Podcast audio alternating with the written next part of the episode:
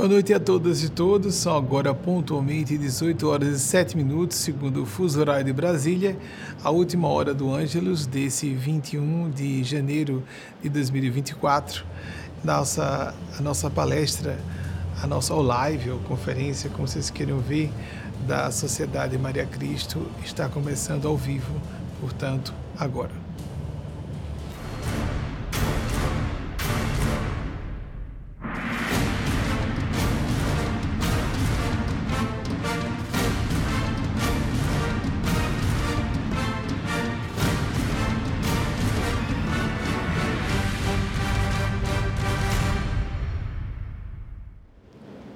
Gosto sempre da preferência a nós começarmos com as perguntas de vocês ou suscitações de temas para que nós aqui os desdobremos de acordo com a influência dos nossos instrutores e orientadores do plano da espiritualidade do bem. Vamos então passar a primeira pergunta selecionada pela nossa equipe de bastidores, que faz a seleção para que eu leia junto com vocês agora ao vivo, para manter esse clima de espontaneidade do fluxo a canalização do plano do bem. Por favor. Iandra, eu acho que é Iandra, né? Iandra Moraes e Tapetininga, São Paulo. Como propiciar maior receptividade e ajuda da espiritualidade do bem? Nos fazendo, quanto possível, agentes do bem. É simples assim. É muito comum que as pessoas é, busquem, porque por mais óbvio que seja, busquem um socorro por se sentirem vítimas ou merecedoras de uma assistência especial. É próprio da psicologia humana mais primária ou de egos menos desenvolvidos, a pessoa se colocar nessas duas perspectivas. Eu mereço o narcisismo infantil, o centro do mundo. No adulto, é narcisismo, é um dos elementos da tríade do mal. Ou então, eu sou pobrezinho, pobrezinha, coitadinha de mim, pobrezinha nesse sentido, coitadinha, coitadinho, não merecia. Isso foi injustiça, somos vitimados e vitimadas, mas não podemos nos entregar a esses caprichos da autocomiseração, porque então vamos sintonizar com forças da desagregação. Ou então teremos atitudes quixotescas de uma bravura presunçosa, a pessoa que está como Dom Quixote de La Mancha. Não à toa, nessa semana 16 de janeiro, nós completamos aniversário de alguns séculos de publicação da primeira edição de Dom Quixote de La Mancha em 1605. Sujeito que se acha muito importante e tal, está lutando contra moinhos de vento. Há uma reflexão interessante que nós podemos fazer sobre Miguel de Cervantes, um dos maiores literatos da literatura universal. Escreveu, lógico, em espanhol, ele espanhol, escritor espanhol, 1547, 1616. Miguel de Cervantes abandonou a família para poder se integrar à tal da armada invencível que foi derrotada pela majestade do mar e suas intempéries no ano de 1588, enfrentando a Rainha Elizabeth I, a soberana da Inglaterra à época. Talvez Miguel de Cervantes estivesse numa figura de alter ego, é especulativo isso, trabalhando as suas questões de como ele se deixou empolgar por fantasias, como as pessoas são presunçosas e como elas transferem para terceiros o que elas são. Vi muitas vezes acontecer isso. Uma pessoa dizendo: Oh, muito obrigado por tudo que você fez. E os guias espirituais dessa casa. Mas e quando a pessoa não consegue jogar o laço da manipulação, aí ela acusa a nós de manipuladores. Quando ela não gosta da disciplina, quando ela não gosta do respeito e quando ela quer controlar o ambiente, entrar para estabelecer as regras, ela diz que é o ambiente que quer submetê-la. É tão fácil perceber esses arrobos de estupidez presunçosa. A pessoa acha que está arrasando e ela está dizendo uma tolice em cima de outra, passando por ridícula ou vivendo o ridículo sem se dar conta. Para quem tem um mínimo de percepção, presunção faz isso. Aldous Huxley Isso é falta de sintonia com a espiritualidade do bem, por qualquer linha religiosa. Aldous Huxley, volte-me aqui, já o citei, que viveu entre 1894 e 1963, o grande escritor inglês. Se não me engano, ele veio a morar nos Estados Unidos, onde também veio a óbito em 1937. Um ficcionista muito conhecido na parte ficcionista, ele não foi só um ficcionista. Eu gosto muito da parte filosófica dele, é, que foi muito conhecido pelo seu admirável Mundo Novo de 1932.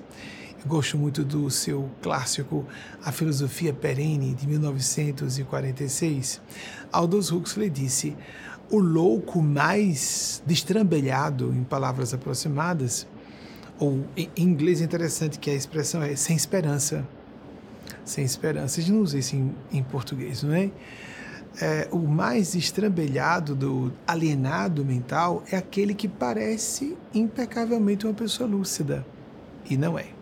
Mas a loucura é um problema. O pior é quando a pessoa está ocultando suas intenções deliberadamente, ela dissimula que é boa, mas não é, ela quer apenas dar um jeito de, de forma macia e cortês se infiltrar e controlar.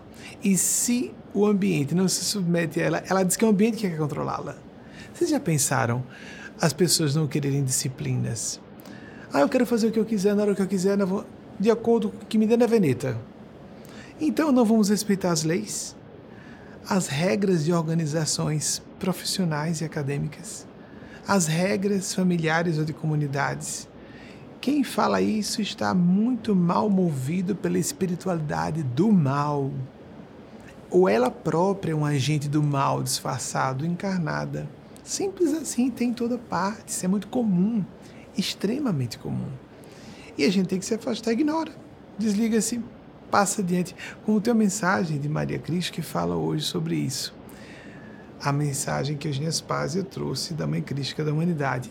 Nós temos que buscar, sempre que possível, se notamos que não há paridade vibratória, uma compensação emocional de valores, interesses e sintonia espiritual num padrão mínimo com certas pessoas, transferimos o afeto, estabelece para outras pessoas, outros grupos, e estabelecemos novos compromissos espirituais, de trabalho, de parcerias, etc.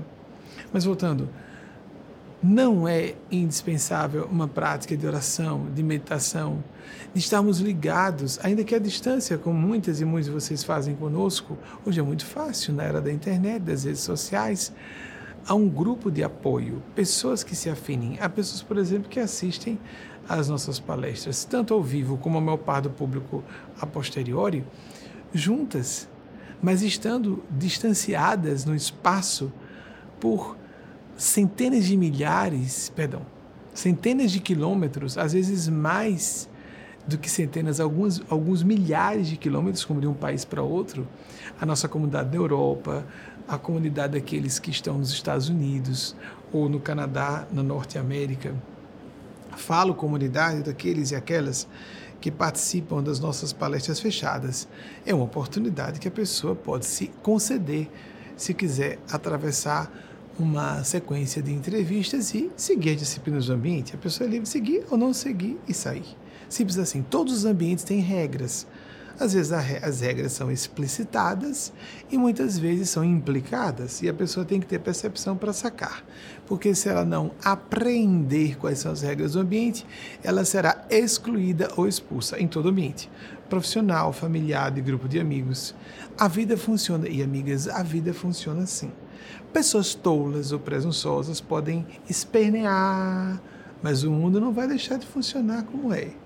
As leis dos relacionamentos interpessoais não deixarão de ser assim. E as leis espirituais divinas não estão nem aí para nós concordarmos ou não com elas. É interessante, deixa eu vir para cá, na literatura de Chico Xavier, por André Luiz, ou nós chamamos Irmã Cândida, em nome de Carlos Chagas.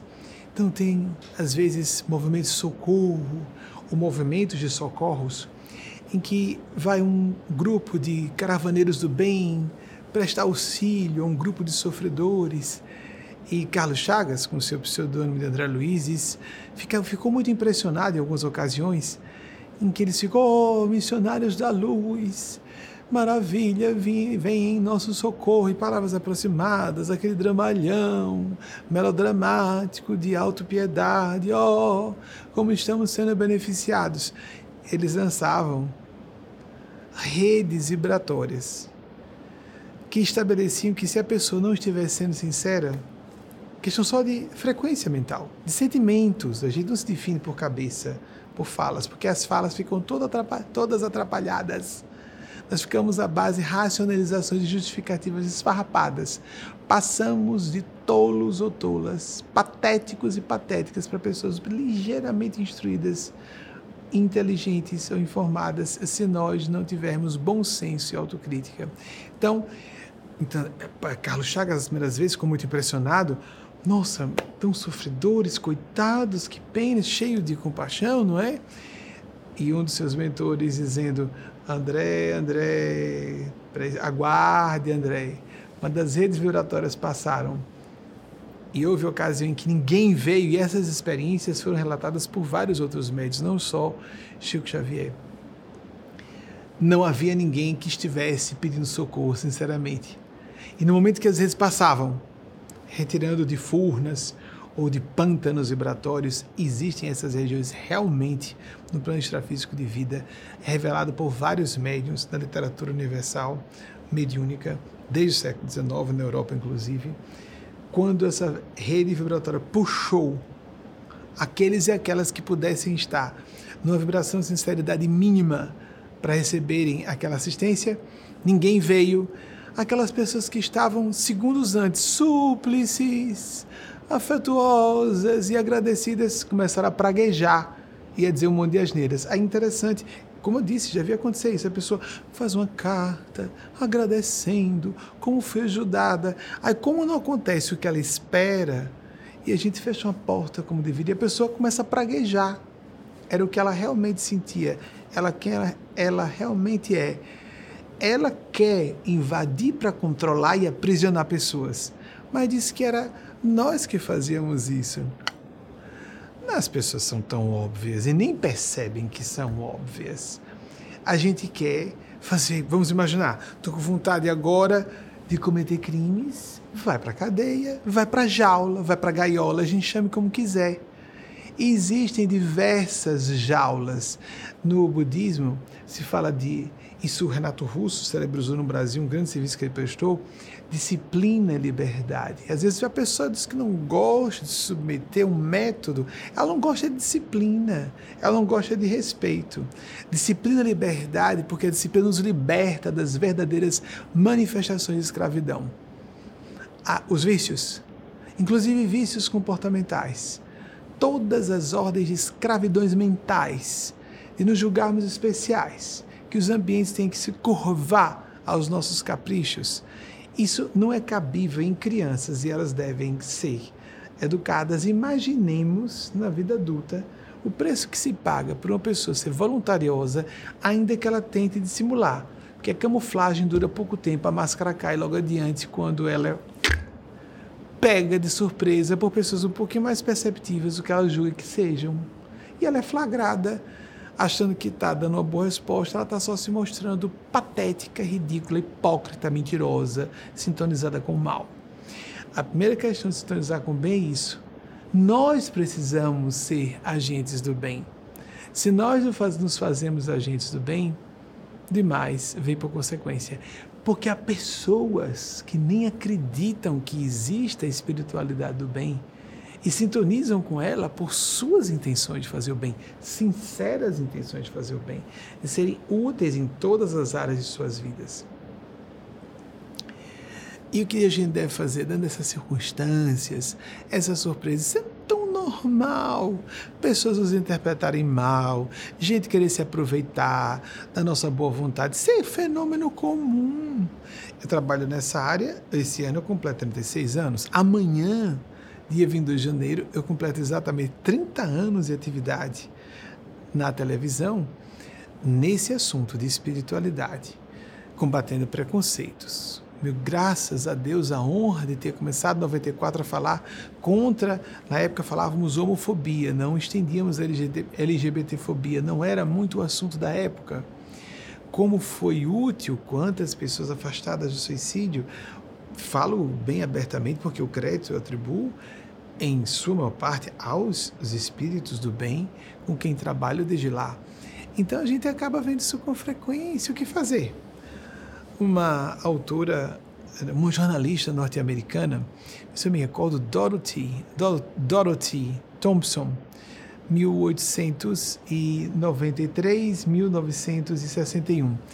Ela disse: enquanto a gente não supera o medo, e todas as linhas psicológicas, ao seu modo, falam algo parecido sobre o enfrentamento do medo é o que nos faz superar o medo, mas temos que sentir o medo, apenas vamos enfrentar o medo. Enfrentar o medo não é diluí-lo. O medo informa de riscos e perigos que temos que evitar. Nos sugere pausar, ponderar, refletir sobre novas estratégias. Ela disse: somente quando a gente suspende o medo começa a viver de fato. E a gente pode se precatar, a gente vai afiando, à medida que a gente passa passando por experiências como essas, estamos a serviço espiritual do bem, alguém não é grato, alguém foi injusto ou injusta, é normal. Ninguém consegue uma atividade do bem, mesmo, por exemplo, no seio familiar, no ambiente profissional vocacional. Nós vamos encontrar gente do mal, gente dissimulada o tempo todo, a rodo, estamos na Terra. Já citei aqui um autor que falava sobre isso. É, isso não tem cura. Você está na Terra. então, quando nós pensamos nesse tipo de perspectiva, vejam que fala interessantíssima. Nos trouxe um autor que, eu, que me impressionou muito na adolescência. E esse livro estava na biblioteca de meu pai biológico, que é um irmão do espírito. Eu gostei muito do livro, ele já tinha lido na adolescência dele, ou final da adolescência. O Poder do Pensamento Positivo, lançado em 1952 por, pelo pastor e escritor norte-americano Norman Vincent Pillow, ou Pillow, é isso, Pillow, 1898, 1993. Vejam que coisa forte ele disse. A maior parte de nós o problema da maior parte de nós é que nós preferimos ser destruídos, ser arruinados por elogios, a ser salvos por críticas, repreensões, como o médico nos dá, como um professor deve repreender, como um pai e uma mãe deve devem disciplinar. Quem não faz isso não é sincera, não é honesta. Eu me lembro de uma vez que uma pessoa disse: é repreensão, não é bom, tem que ser tudo espontâneo, e essa pessoa tentou um contato comigo através de uma repreensão. É interessante, não é? A pessoa nos acusa do que ela está fazendo, ao passo que o meu trabalho deve ser de realmente colocar em regra dentro dos métodos da instituição. A pessoa não concorda, se afasta, como em todos os ambientes. É tudo livre. São métodos, são regras. A pessoa é livre de seguir ou não seguir se afastar ou ficar. Mas quando a pessoa diz, tem a, a fábula da raposa, né? Ah, eu quero muito aquelas uvas. Aí tenta alcançar as uvas. Não consegue. Ah, não prestavam mesmo. Não prestavam mesmo, estavam azedas. Essa pessoa é hipócrita, ela é mentirosa. Simples assim. Então, como nós precisamos amadurecer, como nós precisamos sair dessa mesquinharia, e nós percebemos às vezes, damos chances à pessoa. Nós usamos muito no ditado popular, ou como ditado popular, e é atribuído a William Shakespeare, eu não sei em que livro ele falou isso, em de suas peças, quer dizer, do que foi publicado dele. Ele foi um dramaturgo inglês, basicamente considerado o maior dramaturgo da história, ou, pelo menos, se isso for anglocêntrico, dizer que ele foi o maior dramaturgo da história, pelo menos um dos maiores, sim. William Shakespeare, curiosamente, veio óbito no mesmo ano de Cervantes, 1616. Mas ele nasceu um pouco depois, 1564, na gloriosa era elizabetana, que estamos há pouco, Elizabeth I, com o seu a sua a vitória sobre a tal armada invencível que unia as duas maiores marinhas da época, as forças navais da época, a espanhola e a portuguesa, que estavam os dois países debaixo de uma só regência, provisoriamente, algumas décadas, por questões dinásticas, de transmissão dinástica, etc., de poder entre soberanos. Acontecia muito isso, né? As famílias iam se casando entre si para manter o poder entre si, até para evitarem guerras, tendo possível. E ele disse: os olhos são o seu, ele falou seu, são espelho da sua alma. Nós batemos um olho em alguém uma primeira vez e dizemos: essa pessoa tem um problema, essa pessoa tem uma questão. Quando não há projeção de problemas nossos, de preconceitos, quando vemos uma aparência desagradável, pessoas que discriminam alguém que chega no ambiente apenas por ser mulher. E há quem faça isso sendo mulher. Considera inferior uma pessoa só por ser mulher. Ah, jura que não. Jura que não para si mesma. E, no entanto, ela discrimina, mulheres discriminam outras mulheres, vocês bem sabem disso. Por uma pessoa ter cor de pele diferente.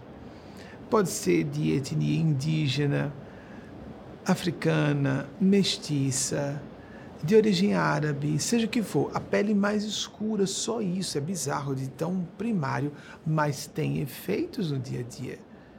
A pessoa chega no ambiente e ela é tratada é estabelecido um valor moral. E nós tivemos um probleminha de transmissão. É, trabalho ao vivo é assim mesmo, né? De vez em quando cai a internet ou o que for. Continuamos ainda referenciados na pergunta escolhida de Andra Moraes, eu acho que seja isso, Andra Moraes, porque ficou muito boa mesmo. A seleção vai de acordo também com o interesse coletivo. Também a gente aproveita para interromper um certo fluxo de raciocínio e tomar outras rotas. Então, amigas e amigos, quando nós uh, vivemos o que ele falou sobre estar, eu não sei em que ponto exatamente caiu a internet, mas falava do William Shakespeare, 1600, 1564, 1616, que coincidentemente, não é bem coincidência, né? veio a óbito no ano também de falecimento de Miguel de Cervantes, dois grandes monstros sagrados da literatura universal. Embora William Shakespeare seja mais considerado um grande dramaturgo, um dos maiores da história, e Miguel Cervantes mais como propriamente um literato, um dos paradigmas para a literatura de romances modernos. E William Shakespeare falou sobre isso, o olhar, o seu olhar, seus olhos são janela para a sua alma. Isso é atribuído como um ditado popular, um pensamento universal, pelo que eu saiba, isso foi atribuído, isso vem e foi atribuído de ou atribuído a ou vem de William Shakespeare Regência, não é? William Shakespeare, nosso idioma é difícil e lindo ao mesmo tempo, não é verdade? Nos ajuda a raciocinar de forma mais clara o que estamos querendo dizer. Cada idioma tem as suas contribuições para o nosso pensar mais amplo, mais complexo, mais completo. E é, dentro dessa perspectiva curiosa de regras do pensar e de sintonizar com a espiritualidade do bem, me impressionei deveras. E eu não sei dizer a vocês se eu li isso em Crítica da Razão Pura ou Crítica da Razão Prática, os dois principais livros, pelo menos assim foi traduzido para o português, que eu li em português, o original de alemão, é alemão do grande gênio do milênio passado, Immanuel Kant, 1724, 1804, filósofo na época da Prússia, hoje Alemanha, que disse: Isso me impressionou muito, que homem extraordinário criar essa, esse, essa máxima, não seria bem máxima, uma regra, um princípio facilmente compreensível, não só facilmente compreensível, mas também aplicável. Só que desde que a pessoa esteja com boa vontade de se realmente disciplinar e se colocar na disciplina das forças do bem. Não há, por exemplo, uma acusação muito forte às forças do bem. Isso é dito também por Chico Xavier. Irmã canta: Ah, vocês são escravos do cordeiro. um apelido jocoso ao nosso Senhor Jesus.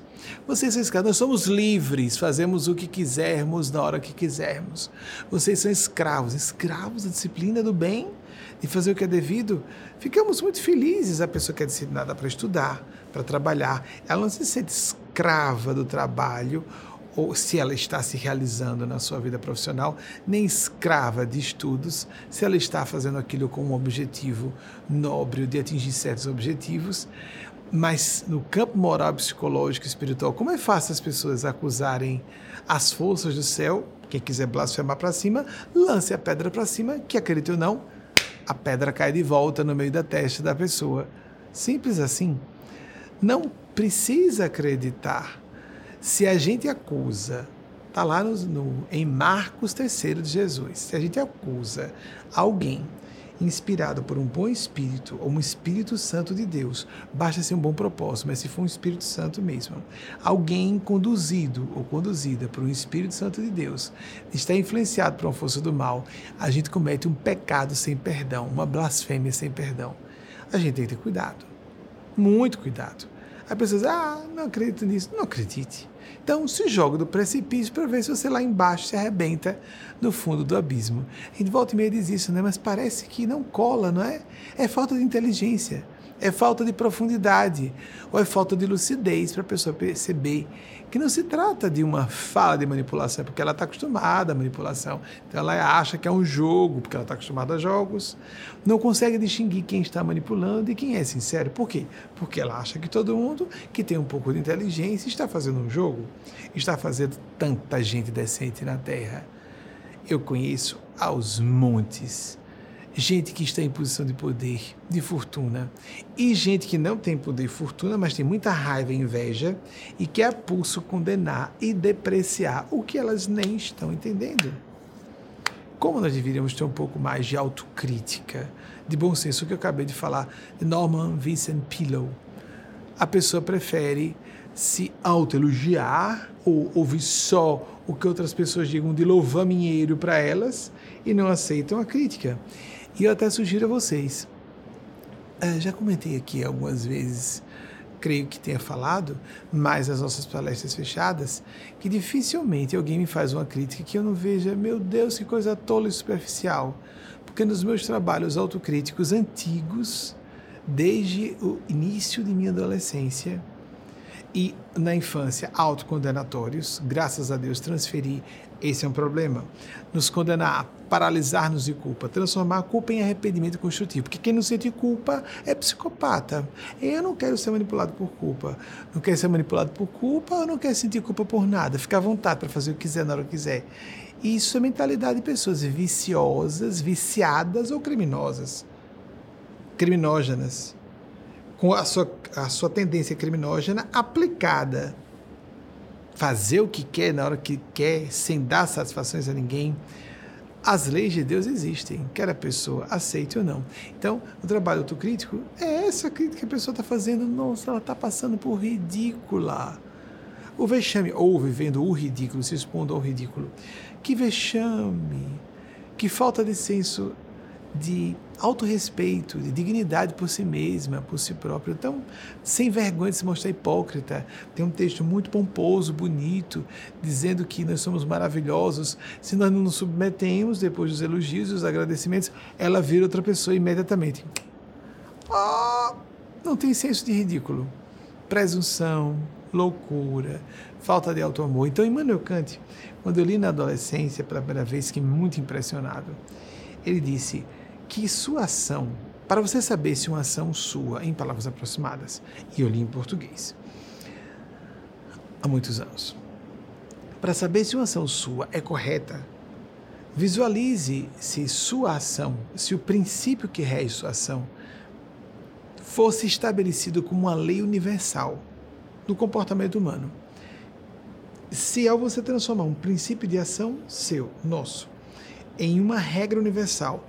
Visualize se isso seria seguro, seria agradável e funcional para uma comunidade. Se você diz sim para isso, com bastante critério, ponderação, honestidade, nós estamos escolhendo uma ação correta. Eu fiquei deslumbrado com isso. Que pensamento fabuloso. Que regra simples de entender, dificílima de aplicar se a pessoa não estiver comprometida, engajada em se tornar uma pessoa melhor. Fazer só o que quer, na hora que quer. As pessoas pensam que vocação, que realizar um projeto de vida tem a ver com realizar caprichos do ego, ou do seu lado sombrio animal, ou do seu lado malevolente. Não é, não podemos imaginar uma sociedade que sobreviva ou que uma vida humana, a própria pessoa que acha que está levando vantagem, esperta, estou enganando, ela está prontando para si, revelou seus sentimentos deformados, de baixo calão, que definem uma linha de eventos para a sua vida, uma sintonia errada, e ela vai se arrebentar na frente, quer ela acredite, quer não. São leis espirituais. Como tenho trazido volta e meia também, analogia grosseira e muito boa de a pessoa dizer: Eu não acredito não em eletricidade. Vou pegar aqui num fio escapado de alta tensão, com os pés no chão, e o que acontece?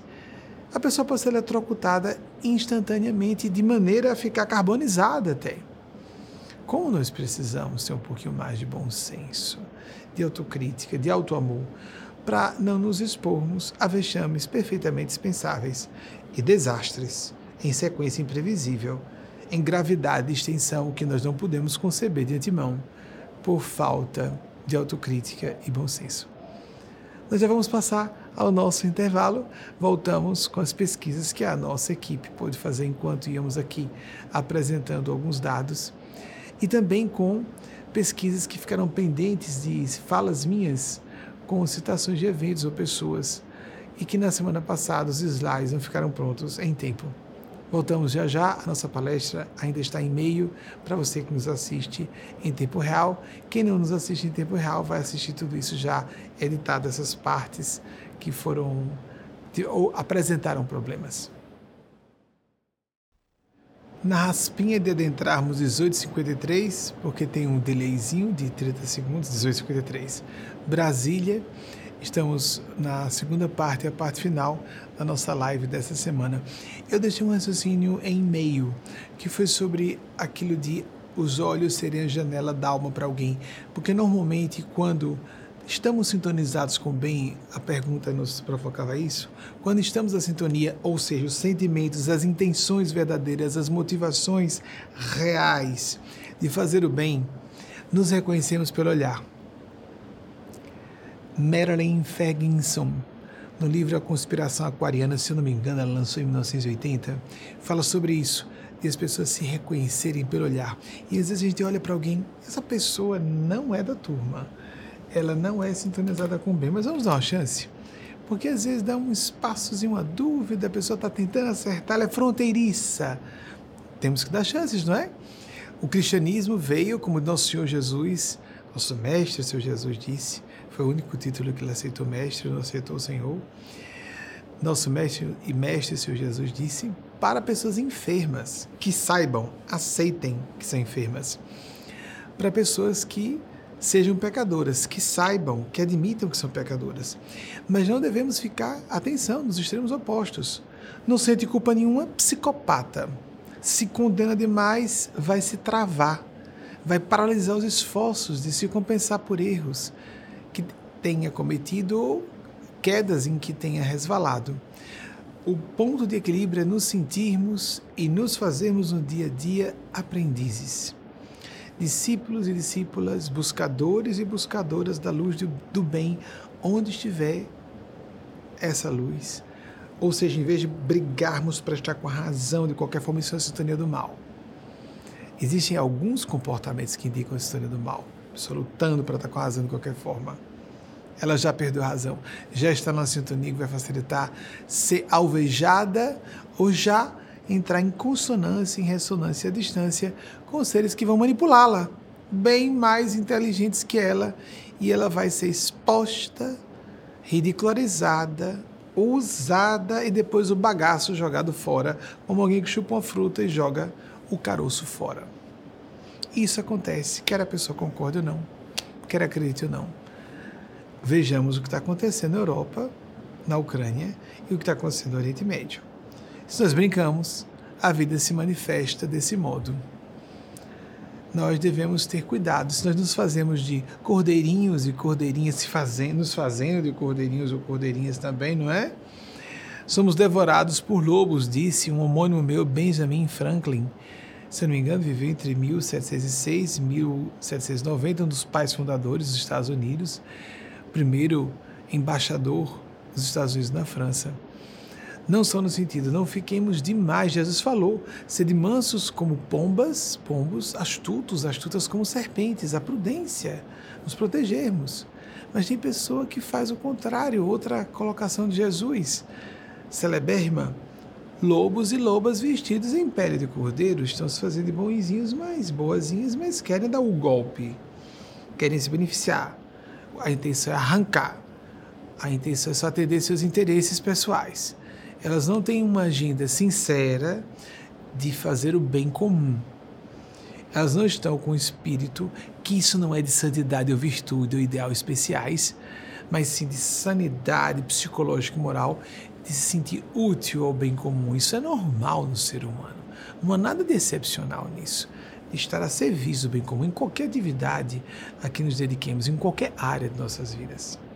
Vamos então passar aos slides pendentes da semana passada, alguns, estes da semana passada, são trazidos para mim. Isso sim é mostrado para mim antes de eu entrar no ar. Olha, das pesquisas da semana passada, a equipe produziu esses slides. Válido apresentar, às vezes eu tiro alguns que acho dispensáveis, outros eu deixo, apesar de achar quase dispensáveis. Alguns eu considero que não houve tempo de equipe terminar a pesquisa, a verificação da pesquisa está certa e depois a produção de slides, que tem outra equipe artística que está fazendo a produção dos slides. Vamos começar com os slides da semana passada, portanto. Nicola, o Nicolelis, que é o grande neurocientista brasileiro, um orgulho para o nosso país, eu citei na semana passada, Nicolelis. Próximo, por favor. Eric Fromm, é, o nosso pessoal não conseguiu preparar em tempo o psicanalista e filósofo alemão do século XX que veio a óbito na Suíça, apesar de alemão. Ele viveu entre os anos de 1900 e 1980. Bem redondinho assim, grande pensador, extraordinário. Não foi reconhecido em vida sobremaneira nos círculos acadêmicos, mas um grande homem. Próximo, por gentileza. O voo do 14 bis, isso é celebérrimo, né? O famigerado primeiro voo do 14 bis em Paris, em 1906, diante de toda a comunidade é, aeronáutica de Paris e a imprensa. Isso foi filmado, não só fotografado, filmado. E a cinematografia era uma tecnologia bem recente à época, bem diferente dos irmãos Wright, que postularam, que fizeram, etc. Mas eles próprios admitiram que não era um veículo automovido 14 bis saiu do chão sozinho, decolou realmente por um motor de autopropulsão. E não só se manteve no ar, ele saiu, decolou por poucos metros, mas o fato é que é incrível que em 1906 tenha havido o primeiro voo de uma aeronave que mais parecia uma geringonça. Em 1947, como citei na semana passada, estávamos fazendo o primeiro voo ultrassônico em 69 pisávamos na Lua.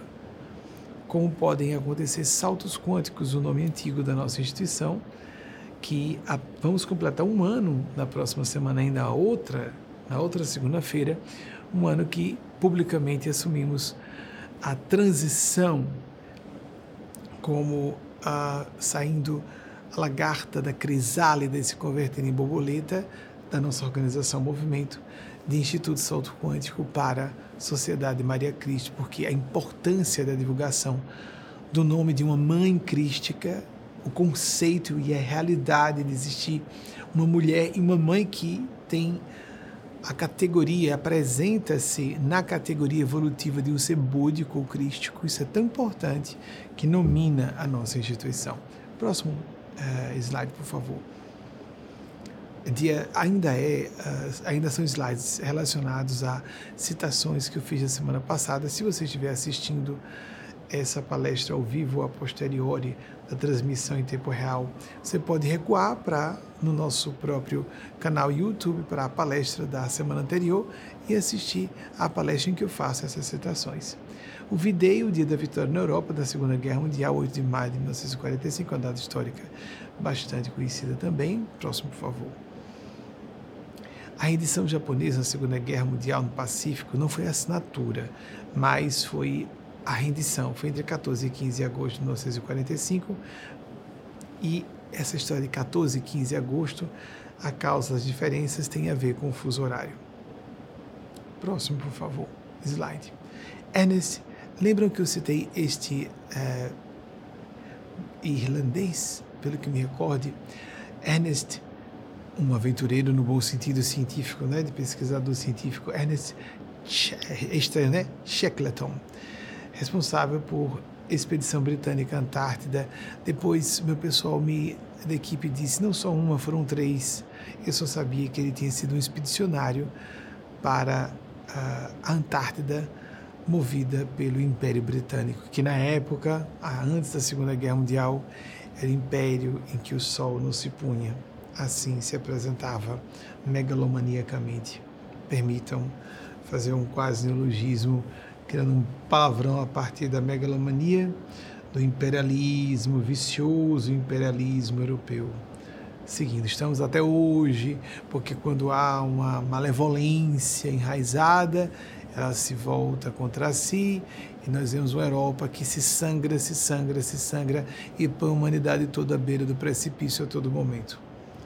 Foi a Europa responsável principalmente e os Estados Unidos pelo efeito estufa e todos os problemas, problemas climáticos que vivemos hoje. Foi a Europa que criou a tecnologia atômica ao lado dos Estados Unidos. Então, ou seja, nós temos entre esses povos considerados superiores também os povos mais perigosos, para a sobrevivência da espécie humana sobre a Terra. Próximo, por favor. Joseph Campbell cita com relativa frequência um dos maiores mitólogos de todos os tempos, muitos consideram o maior mitólogo, mitólogo norte-americano. Por favor, próximo.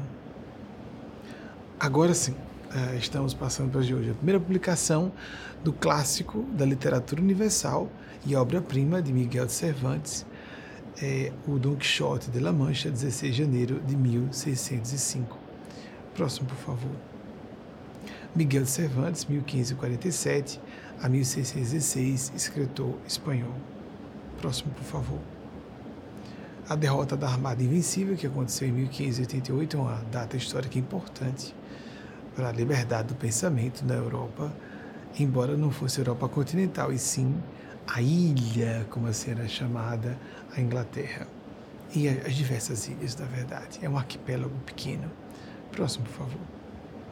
Aldous Huxley, inglês inclusive, já que estamos falando de Inglaterra, 1994 a 1963, escritor inglês, e que foi responsável por, pelos livros. Ele é mais conhecido pelo. Vocês não fizeram a pesquisa sobre. que eu sempre fico com dúvida. Eu sei que me parece, pelo que eu me recorde, que uma vez disse isso, que ele se transferiu para os Estados Unidos em 1937, para a Califórnia, e lá mesmo veio óbito, se não me engano, Los Angeles, mas não tenho isso como seguro. Um escritor inglês é muito conhecido pelo seu clássico Admirável Mundo Novo, que é um livro de ficção de 1932, mas a filosofia perene é um ensaio de filosofia, então ele não é só um ficcionista, ele também é considerado um dos maiores pensadores do século passado, indubitavelmente, perdoem-se isso incomodar as tendências é, ideológicas, culturais e sociais das pessoas. É natural, vamos ter nossas opiniões, é opinião mesmo. Acabei, isso, sobre eu gostar muito de Aldous Huxley, esse de 1946, a filosofia perene, recomendo enfaticamente. Próximo, por gentileza. Dorothy Thompson, é, extraordinária, mulher naquela época, ter ficado célebre, né? Ainda mais falando sobre coragem, como eu disse, quando o medo cessa, a gente começa a viver de fato. 1893, 1961, uma jornalista norte-americana, se não me engano, ela veio a óbito, é, por incrível que pareça, em Lisboa, em Portugal, é, embora fosse norte-americana. Próximo, é, isso é coisa, informação a ser checada. Próximo, por gentileza. Norman Vincent Peale, grande, grande homem. ele nonagenário, ele não, porque há pessoas que, vejam como ele foi longevo, as informações estão checadas, né? 1898 a 1993, pastor escritor, autor norte-americano e autor do clássico O Poder do Pensamento Positivo, 1952. Ele não só viveu até 95 anos, é muito comum hoje nós vermos pessoas serem longevas por benefícios da, da medicina, da farmacologia, e, mas, no entanto, inativas, improdutivas, dementes. E a demência senil é triste, não é? E diversas doenças degenerativas no campo da cognição. Ele estava ativo na casa de 90 anos, fazendo palestras, e alguém perguntou a ele, ele já nonagenário, mas o senhor não quer descansar e se aposentar? Não, não, porque há muito pensamento negativo na América. Eu preciso continuar falando sobre o assunto enquanto isso for necessário. Ele considerou isso. Pelo que eu me recordo, ele tinha 93 quando foi arguído sobre isso. Viveria só mais dois anos, com 95 anos, em 19, aproximadamente, não é? No ano, pelo menos, em que ele completaria 95 anos, 1993. Há mais algum slide? William Shakespeare, 1564. 1606, dramaturgo inglês, considerado um dos maiores dramaturgos, não só dos tempos modernos, mas de todas as épocas da humanidade. E de quais, quaisquer idiomas ou grupos linguísticos, etc. Próximo, por favor. Emmanuel Kant, os maiores gênios do milênio, eu creio que não vou soar exagerado para ninguém que tem um mínimo de conhecimento geral dizer que ele foi um dos maiores gênios do milênio, um iluminista extraordinário, um dos maiores nomes do iluminismo. 1724, que foi um movimento intelectual muito importante libertação da mente humana, da mente da humanidade terrena. 1724, 1804, filósofo da Prússia, hoje Alemanha, e os clássicos Crítica da Razão Prática e Crítica da Razão Pura. Eu não sei de qual dos dois, é, em qual dos dois encontrei aquela aquele princípio que eu apresentei a vocês sobre tornar universal um princípio de ação nosso, claro que por um exercício experimentação mental, para verificar se, esse, se essa nossa atitude, essa nossa postura é válida ou não. Se todas as pessoas agissem como eu nesse momento, eu escolho agir assim em determinado drama existencial. Se todas as pessoas agissem como eu agora, isso seria seguro para todo mundo ou geraria um colapso da civilização? Fiquemos atentos, atentas, para quem tem respeito à própria consciência. Quem disser, ah, eu estou preocupado com isso. Pois então, se a gente não tem essas preocupações, está indicando psicopatia, um distúrbio grave no campo dos sentimentos e da moralidade. Ainda há, não há slides? Eric Fromm, os anos de nascimento e óbito que eles apresentaram os dados que eu apresentei na semana passada, mas eu não me lembro de ter falado das datas de nascimento e óbito dele, 1900, 1980, não na semana passada, citei agora quando é, ele é considerado um pensador, sem dúvida, um, um filósofo no amplo sentido da expressão. Mais algum slide?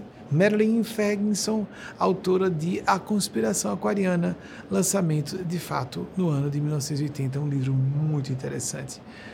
E creio que ainda é válido, apesar dos 43 anos passados, 44 quase, do seu lançamento. Mais algum slide?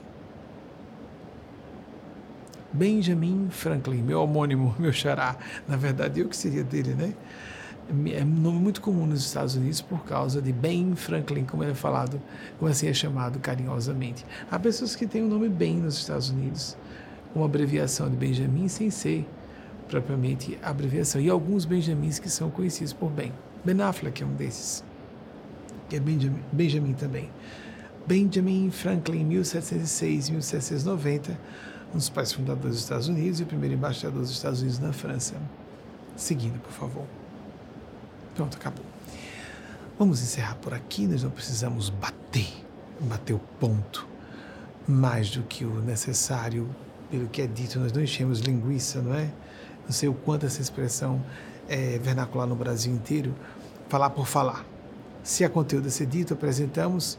Se é espiritualidade maior que estou representando, para quem acreditar ou não, eu tenho que dar o testemunho. Desejar falar alguma coisa, incluímos. vale a pena prestarmos atenção de modo especial à missiva de Maria Cristo dessa semana, trazida para nós pelo Espírito de Nespásia, que foi Santa Bernadette Subiru, como declarado por ela própria, para nos ajudar, nos ajudar a refletirmos com clareza sobre como nos posicionarmos diante de certos enigmas e complicações da vida humana e de maneira mais pragmática, feliz e pacificadora para nós mesmos, nós próprias, nossos entes queridos e todos os ambientes em que estejamos inseridos, inseridas e de algum modo sejamos partícipes. Porque não dá para nós não sermos influenciadores ou influenciadas, influenciados, influenciadoras em todos os ambientes em que estivermos reais presenciais físicos ou reais virtuais. Que Nossa Senhora, Maria Cristo, nos abençoe a todas e todos, nosso Mestre, Senhor Jesus e o Arcanjo Búdico Gabriel, toda a comunidade dos seres santos de Deus, que nos inspire e nos iluminam. Atenção, prática da oração, prática da meditação e consórcio, consórcio a geminação, comprometimento com um grupo de apoio, numa religião convencional ou fora dela, de acordo com nossas afinidades, com espírito de respeito, de devoção, de disciplina, ou estaremos já sintonizados quer acreditemos ele ou não, quer queiramos ou não, com as forças do mal. Sem disciplina, não existe empenho no bem. Simples assim. Até o próximo domingo, se a Divina Providência nos autorizar.